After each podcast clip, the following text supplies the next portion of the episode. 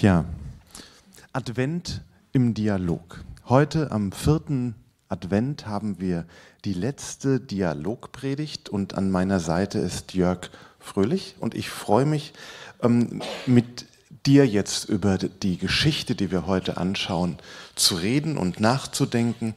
In der letzten Woche haben wir uns mit der Maria beschäftigt und diese Woche wollen wir uns mit dem Josef beschäftigen. In jeder Krippenszene ist Josef mit der Krippe, Maria und Josef im Zentrum des Geschehens. In der Bibel dagegen bleibt er eigenartig blass. Von Josef erfahren wir nicht so viel. Von Josef erfahren wir auch nicht, wann er gestorben ist. Nur zur Lebzeit Jesu ist er nicht mehr da, taucht nicht mehr auf. Maria redet mit einem Engel. Von Maria gibt es einen Psalm. Von Josef ist uns kein einziges Wort überliefert, nicht mal ein Ja oder Nein oder sonst was. Ähm, es gibt eigentlich nur eine Geschichte, die sich etwas ausführlicher mit ihm beschäftigt. Das ist die Weihnachtsgeschichte nach Matthäus, Matthäus Kapitel 1. Und wir nennen sie Josef, ein Mann in Schwierigkeiten. Und wir fangen an und hören jetzt mal den ersten Vers. Ich will, ich will vorher das noch kurz einsortieren, wo wir in der Bibel stehen. Neues Testament, das dürfte fast allen von uns klar sein. Das Neue Testament beginnt ja jetzt erstmal so direkt mit den vier Evangelien, Matthäus, Markus, Lukas, Johannes. Das sind ja die vier Bücher, die über Jesus schreiben. Wir lesen jetzt vor, direkt, oder ich lese es gleich vor, direkt aus dem allerersten Buch, dem Matthäus-Evangelium. Und in der Vorbereitung ist mir das auch so aufgefallen, von diesen vier Evangelien gibt es nur zwei, die überhaupt irgendwas berichten aus der Zeit von Jesu Geburt, jetzt in dieser weihnachtlichen Zeit, diese ganzen weihnachtlichen Informationen oder unser Bild auch auf Weihnachten, das haben wir nur aus zwei Evangelien, nämlich genau jetzt dieses erste, Matthäus, Markus nicht, Lukas, Matthäus und Lukas, das sind die beiden Briefe, die über Jesus uns was erzählen aus der Zeit der Geburt.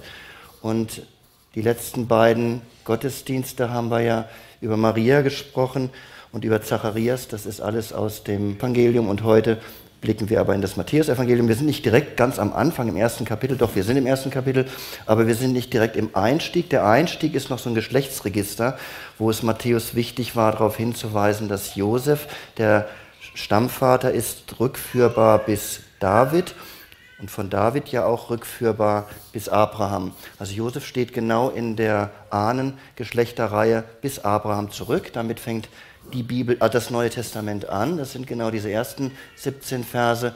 Und jetzt kommt im 18. Vers eben der Einstieg in die, in die vorweihnachtliche Geschichte. Okay, ich lese das vor.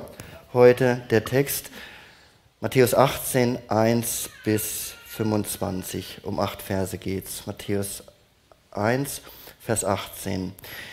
Die Geburt Jesu Christi geschah aber so, als Maria, seine Mutter, dem Josef vertraut war, fand es sich, ehe sie zusammenkamen, dass sie schwanger war von dem Heiligen Geist.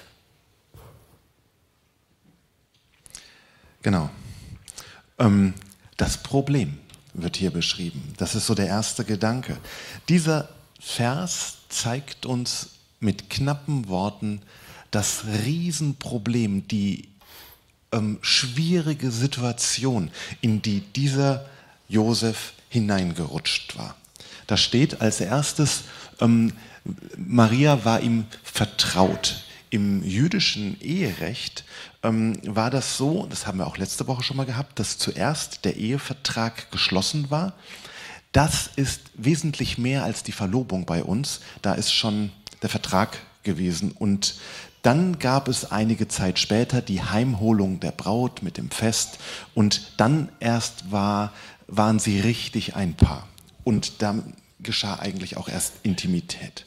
Und genau in dieser Zwischenzeit ähm, sagt Maria, die, der Ehevertrag war schon rechtskräftig, sagt Maria dem Josef, dass sie schwanger ist. Und zwar nicht von ihm. Und ihre Erklärung, sie sagt, ein Engel war bei mir und es ist vom Heiligen Geist. Und ihre Erklärung leuchtet dem Josef nicht ein.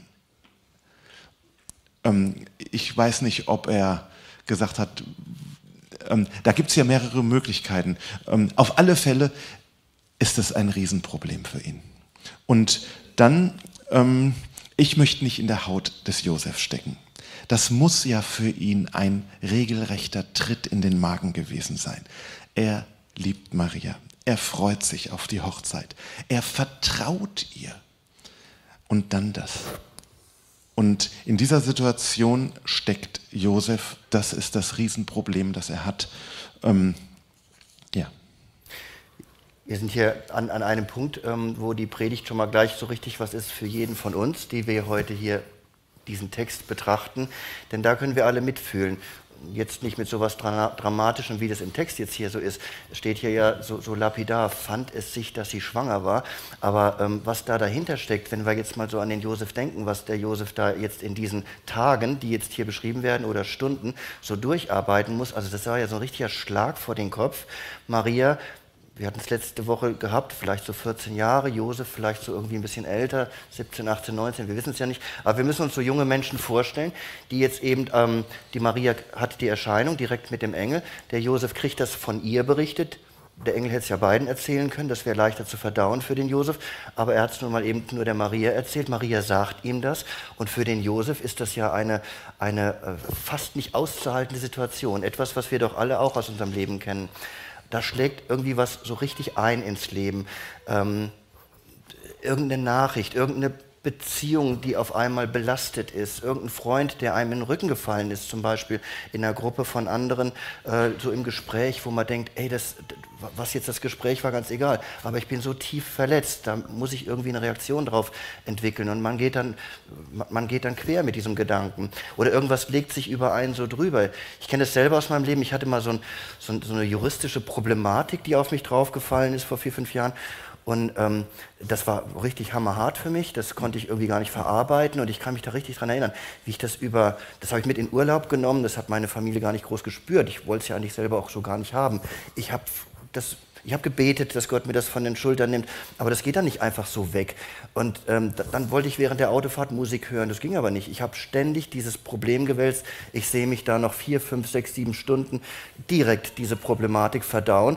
Wenn ich da heute drüber nachdenke, oh, das sind schwere Momente und das kennt ihr doch bestimmt alle auch aus eurem Leben, ähm, wo, wo wo was nicht weg will und wo was ein Drama ist. Und genau das ist doch das, was hier im Text stand, find, äh, äh, dem Text drin steht, fand es sich, dass sie schwanger war. Das war richtig harter Tobak für den Josef. Und das ähm, Schwierige finde ich auch, er hat ja nichts falsch gemacht. Er ist an diese ja. Frau gebunden. Er hat sich an diese Frau gebunden. Und jetzt stellt er plötzlich fest, die läuft aus dem Ruder. Hm. Ja? Und ähm, manchmal ist es so, du hast selber nichts falsch gemacht aber dein Partner, deine Partnerin, ähm, da geht die Sache plötzlich und du hängst mit drin. Du bist mit drin gefangen, obwohl du das gar nicht so gemacht hättest. Mhm. Ähm, das finde ich eine ganz schwierige Situation und das ist es, glaube ich, wo wir das auch für uns übertragen können. Gut, das heißt, wenn wir unseren Text heute, das haben wir jetzt schon so ein bisschen vorbereitet, gliedern äh, in so verschiedene Bereiche, haben wir jetzt mal den ersten Vers ähm, ähm, so an, an äh, besprochen. Und wir haben es ja das Wort jetzt auch drei, vier Mal jetzt schon in den Mund genommen. Und wir nennen das von der Überschrift her, das ist jetzt erstmal im ersten Teil das Problem.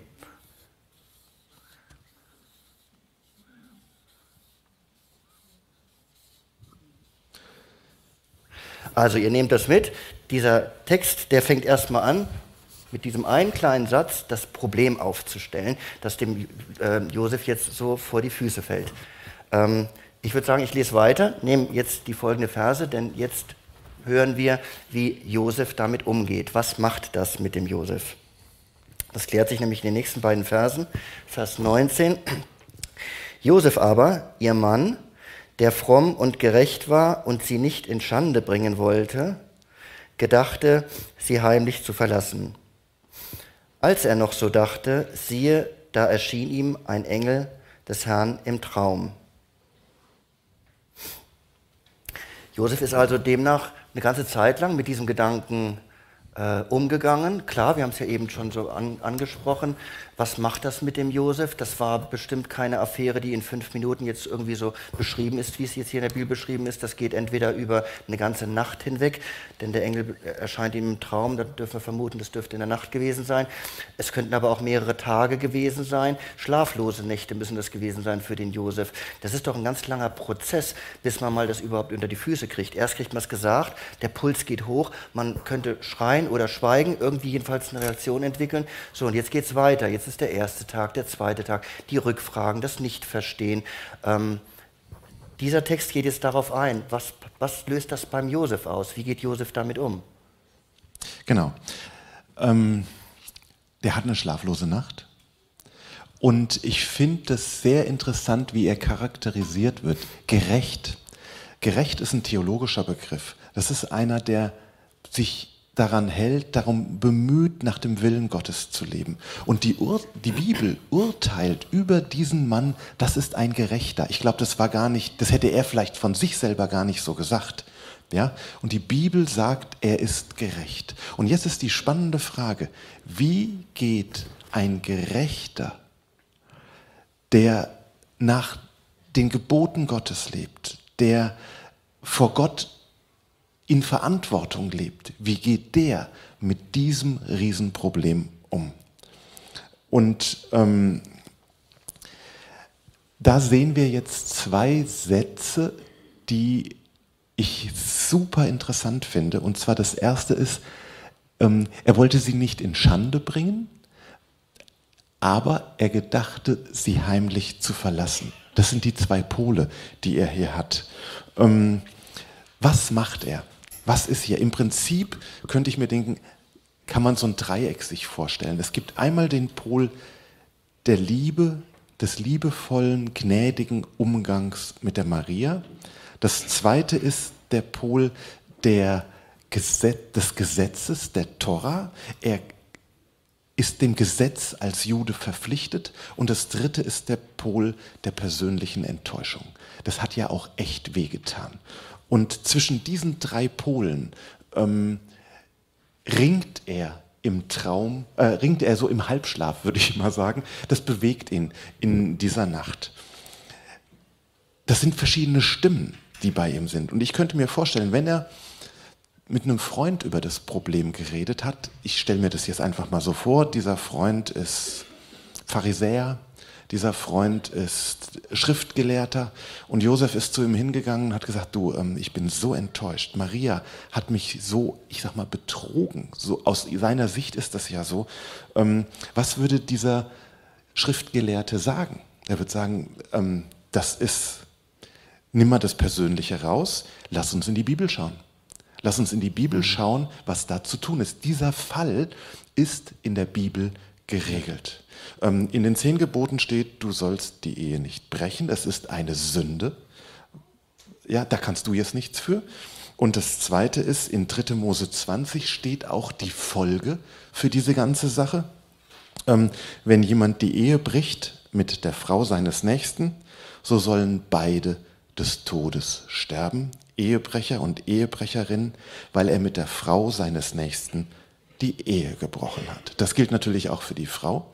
Maria hat, also da, da stimmt was nicht aus der Sicht des Josef.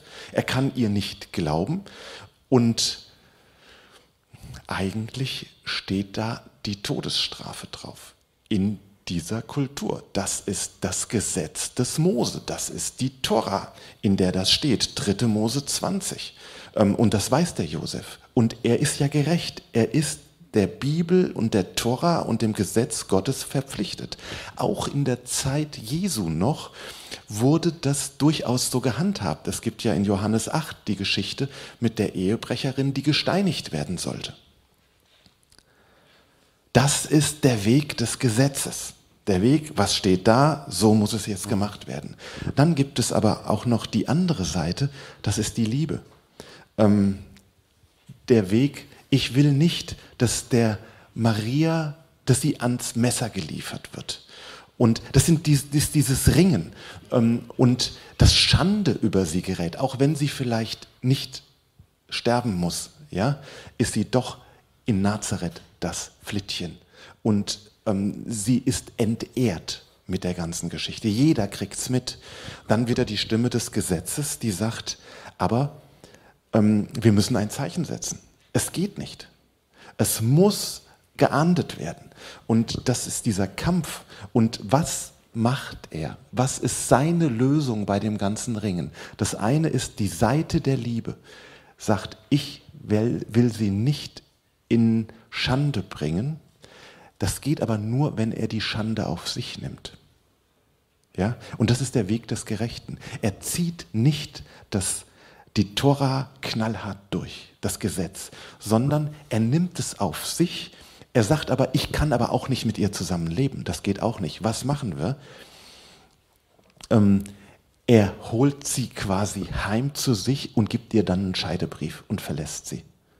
Ja? Und damit ist er nach außen derjenige, der eine Frau heiratet keiner glaubt jetzt, dass das Kind nicht von ihm ist und er gibt ihr dann den Scheidebrief und er ist dann der Depp. Ja? Der, der in Schande ist. Kannst du es nachvollziehen? Ja, hier, hier wird der Charakter vom Josef, finde ich, hier beginnt es, dass der Josef einmal, auf einmal ähm, auch so für mich, so als jemand, der das jetzt so ausarbeitet, auf einmal richtig wächst und stark wird.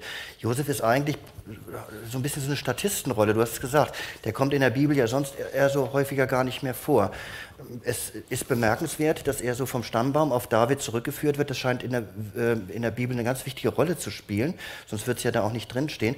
Aber jetzt in, diesen, äh, in dieser charakterlichen Erkenntnis ähm, wird einem das richtig sichtbar durch diese Texte, wie stark der reagiert. Er hätte zu seinem Jugendkreisleiter gehen können und der hätte ihm erzählt, wie es geht, nämlich bring das äh, vor die Gemeinde und äh, macht die Scheidung und dann ist es auch klar geregelt, wie es mit Maria weitergeht. Aber das war genau nicht seine Reaktion, ja. sondern er überlegt, überlegt, und das ist ihm das Höchste, was ihm in dem Moment wichtig ist, wie mache ich jetzt irgendeine Reaktion, damit Maria nicht in Schande fällt. Also seine Frau eben. Hier agiert ja der Josef direkt auf die Situation und ist ihm das Höchste gut, dieser Frau ähm, keine Schande zuzufügen. Stark. Das hat er also ranggleich mit der, mit der theologischen Reaktion gestellt. Und dann geht er aber noch einen Schritt weiter. Er trifft eine Entscheidung und sagt, ich mache da was, was der Maria den besten Weg stellt, nicht mir, sondern ich verlasse sie heimlich. Nicht, um, nicht weil es für ihn der tollste Weg ist, oh, ich gehe jetzt da einfach mal so ein bisschen weg, sondern wenn wir uns das mal konkret vorstellen, dieses heimlich zu verlassen heißt doch aus Bethlehem, die haben ja damals noch, äh, nicht Bethlehem, aus Nazareth, die haben ja noch in Nazareth gelebt damals, die beiden, ähm, und er hat dann gesagt, ich verlasse Nazareth, ich gehe jetzt raus aus der ganzen Geschichte, das ist doch das, was der Maria das beste Endergebnis produziert. Und das ist stark vom Josef, wie er sich selbst so zurücknimmt, kommt und diesen Königsweg da äh, findet, damit Maria nicht ähm, in Schande fällt. Ja, also das Ergebnis ist, er zieht das Gesetz, die Tora, nicht durch. Mhm. Er nimmt es auf sich, aber er ähm, zieht, zieht, sich auch selbst aus der Sache raus ja. und sagt, ich kann das nicht als ein Kuckuckskind jetzt aufziehen. Das mache ich nicht. Also können wir diesen zweiten. Das sind so seine Überlegungen in dieser Nacht damit überschreiben. Er wägt ab. Mhm.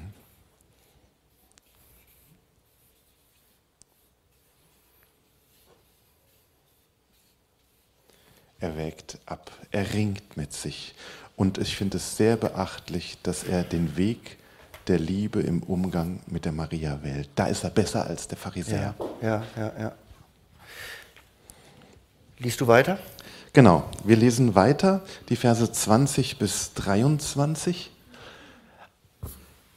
Ähm, genau, als er noch dachte, siehe, da erschien ihm ein Engel im Traum und sprach, Josef, du Sohn Davids, fürchte dich nicht, Maria, deine Frau, zu dir zu nehmen, denn was sie empfangen hat, das ist von dem Heiligen Geist. Sie wird einen Sohn gebären, dem sollst du den Namen Jesus geben denn er wird sein Volk retten von ihren Sünden. Das ist aber alles geschehen, auf das erfüllt würde, was der Herr durch den Propheten gesagt hat, der da spricht. Siehe, eine Jungfrau wird schwanger sein und einen Sohn gebären, und sie werden ihm den Namen Immanuel geben. Das heißt übersetzt Gott mit uns. Tja, wie, ein, wie, wie, wie schön und schnell klärt sich das jetzt alles. Ich sprach vorhin von den Problemen, die wir selber ja im Leben auch wälzen. Ich habe euch erzählt, dass ich das selber aus meinem Leben sehr gut kenne und ihr kennt bestimmt alle auch eine ähnliche Geschichte. Und Josef, das haben wir rausgearbeitet, der hat jetzt so richtig einen, Hammer bekommen. Das war nun ganz schwer zu verdauen. Wie löst sich's? Über einen Traum spricht ein Engel zu ihm. Das wünschte ich mir auch, dass das bei uns im Leben oder bei mir, wenn es dann mal so richtig schwer wird und ich habe dann das nicht mehr so unter den Füßen und ich fange an zu simulieren, dass dann die Momente sind, wo die Engel zu uns sprechen und dann kommt so ein Traum und ich wache am nächsten Morgen auf und das Ganze ist schon gar nicht mehr ganz so schlimm, äh, weil Gott zu mir gesprochen hat über einen Engel. Jetzt ist das nicht so, ähm, aber aber so ganz ohne ist es doch auch nicht, Gerson. Wie, wie, wie nehme ich denn das für mich jetzt so mit, dass ich äh, ähm, ähm, untersuchen kann, hat da Gott zu mir gesprochen? Ja, das ist eine ganz spannende Frage. Ähm, das Interessante an dieser Stelle ist ja, dass der Engel zum Josef im Traum redet und er redet dann mehrfach zum Josef im Traum, auch noch im nächsten Kapitel, als die dann in Bethlehem sind, sagt der Engel dem Josef im Traum, dass er ganz schnell verschwinden muss Richtung Ägypten, weil, das, ähm, weil die Kinder dort umgebracht werden sollen. Als er dann in Ägypten ist, redet der Engel im Traum und sagt ihm, dass er wieder zurückgehen darf, ähm, weil die, die dem Kind nach dem Leben trachten, ähm, gestorben sind. Ähm, Josef hat seinen Kanal zu Gott. Zu Maria redet Gott anders. Mhm. Bei der Maria erscheint der Engel direkt. Ich sag mal, wenn ich ins Alte Testament hineinschaue, zu Habakkuk redet Gott anders. Habakkuk sagt, ich habe, ich halte Ausschau nach einem Wort, dass er in mir reden wird. Ja, das ist wieder was anderes. Und ähm, jeder hat seinen Weg. Und ich glaube, die Botschaft für mich und für uns ist, ähm, entdecke den Weg, wie Gott zu dir redet und kultiviere ihn. Auf jeden Fall sowas wie halte für möglich und, oder halte für ganz mhm. wahr, dass Gott heute noch zu dir reden will. Sei es über, über eine Predigt. Mhm. Findet doch da immer wieder statt, dass man was mitnimmt. Und jetzt sind wir so an diesem Punkt, den wir uns vielleicht aus diesem Gottesdienst oder aus dieser aus diesen Gedanken auch mitnehmen können. Gott wird heute noch zu uns reden. Hier hat er es über einen Traum gemacht und Josef hat es angenommen, dass dieses Bild, was er im Traum hatte, der Engel war und hat es direkt danach auch umgesetzt.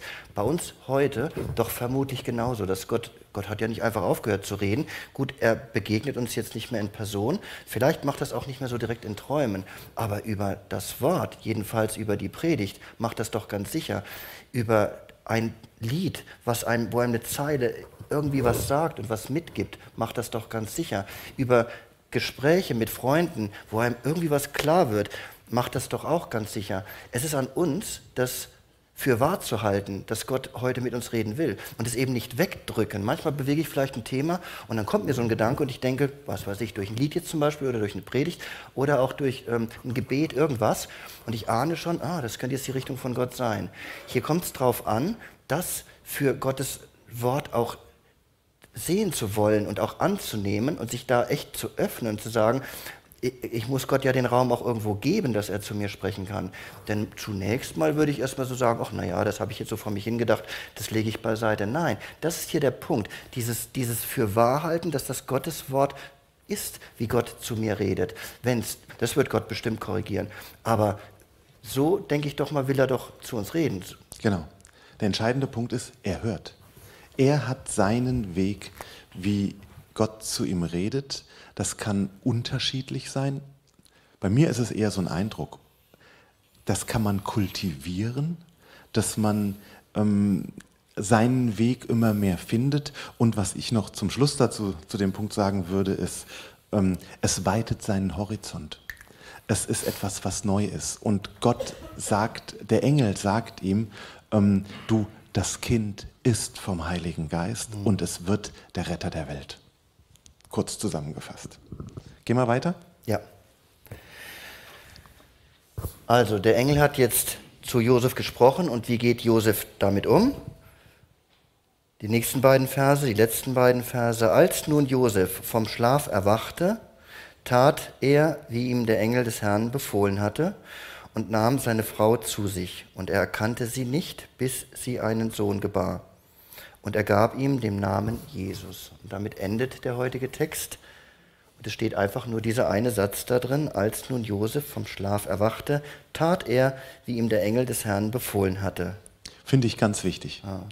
Ähm, Jesus hat mal gesagt, am Ende der Bergpredigt, wer diese meine Rede hört und tut, der ist wie ein Mann, der sein Haus auf Fels baut. Wer sie hört und nicht tut, der ist wie ein Mann, der sein Haus auf Sand baut. Und dann kommt der Sturm, das Problem.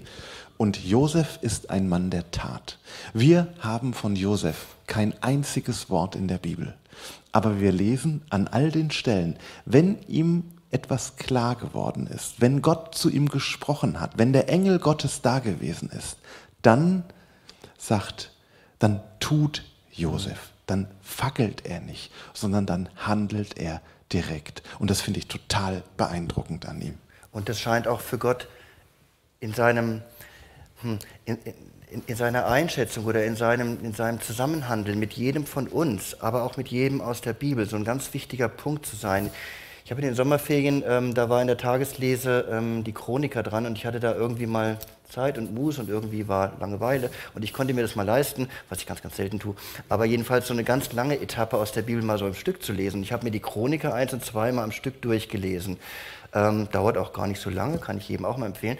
Aber was mir irgendwie so aufgefallen ist, ist, ähm, was findet denn Gott eigentlich an David so besonders? Über ihn sagt er ja, er ist ein Mann genau nach Wohlgefallen Gottes. Und ich hatte bei diesem Ablesen dieser, dieser Chronikerbriefe so den Eindruck, das Besondere an dem David war auch dieses Tun.